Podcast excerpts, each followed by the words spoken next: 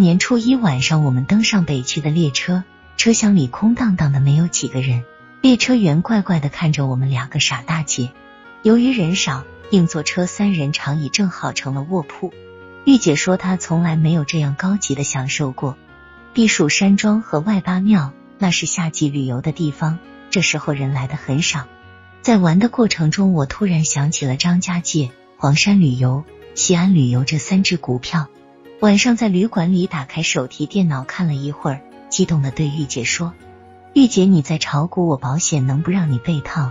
你每年只炒老张、老黄和西绿，每波都是百分之十五涨幅，每年三波行情，时间性极准。玉姐听了当然高兴，骂我是个人精。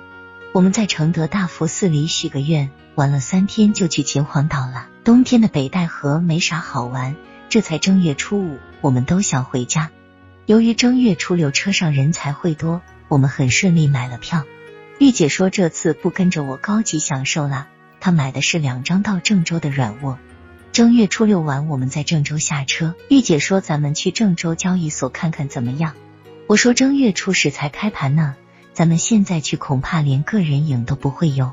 但来了就让他看看未来大厦吧，反正春节放假也没事，就在郑州待两天呗。正月初七一大早，我俩坐二零六路公交车到聂庄下车。来到了未来大厦大门口，实在是没有人。玉姐说这里环境还不错，她说对面的未来花园多漂亮呀。我说房子听说死贵死贵的，不是一般人能住得起的。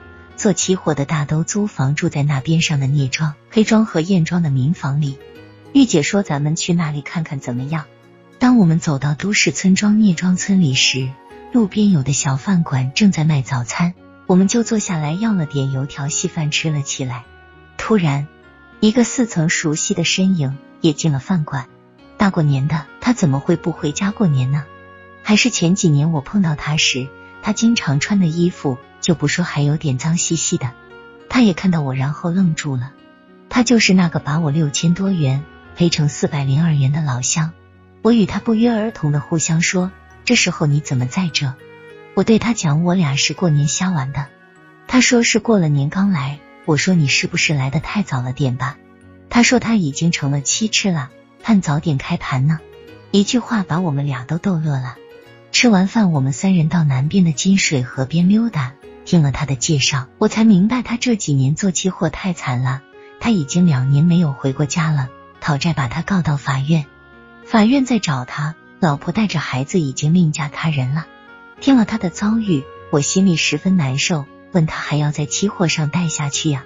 他说干其他他啥也不会，而且也没钱去干呀。他认为他是一九九五年来到期市，已经坚持了八年抗战，他对期货已经很熟悉了，相信凭他的经验，将来一定能在这个市场咸鱼翻身的。我对他这种认准目标就一头撞南墙的精神，心里感到很悲壮。这时候我产生了一个想法，但不成熟，心想回去想想再说。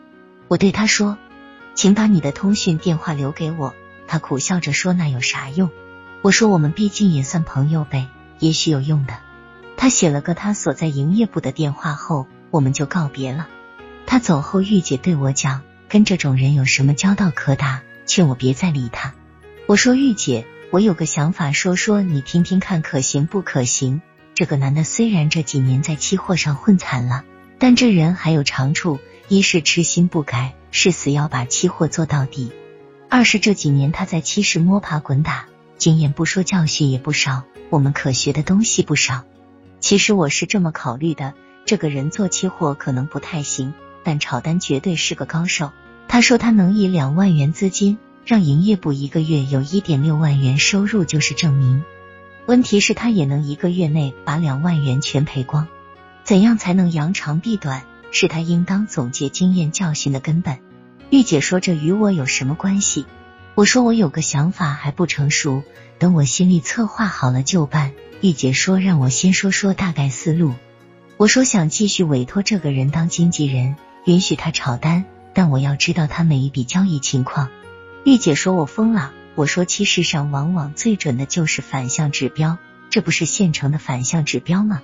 让他炒单去营业部分成赚钱，他在交易时赔钱，我们不是在另一个地方又捞回来吗？玉姐说：“咱们在郑州玩两天吧，逛逛商场，大过年出来也得买点东西烧给家里呀。况且他还想看看正月初十开盘到底证交所是个啥样。”于是初八、初九两天，我们在郑州几个大商场逛了两天。正月初十早上开盘前，来到未来大厦，我把他领到五楼。他看着陆陆续续进交易大厅的红马甲，对我说。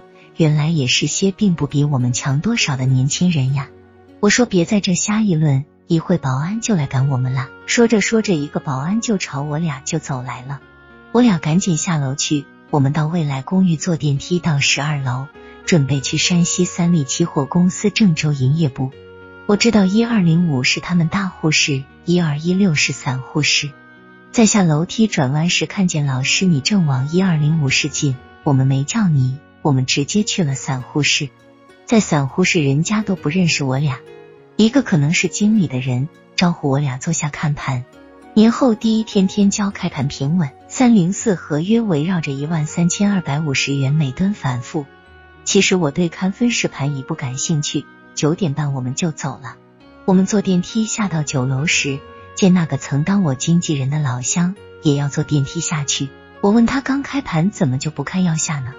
他说：“光看盘没钱做也没意思，出去想办法借个几百元钱。”我愣住了，搞不明白几百元钱怎么交易。可路上也不是问话的地方。直到后来我再次用他当经纪人时问他，才搞明白，原来是有的人钱赔光了，剩下几百元钱无法交易，但又不愿离开这个市场。有人认为这些人还有一点钱，就让他们加入自己的账户。替他们垫付一定比例保证金，继续让他们交易，从中赚手续费差额。这市场什么人都有。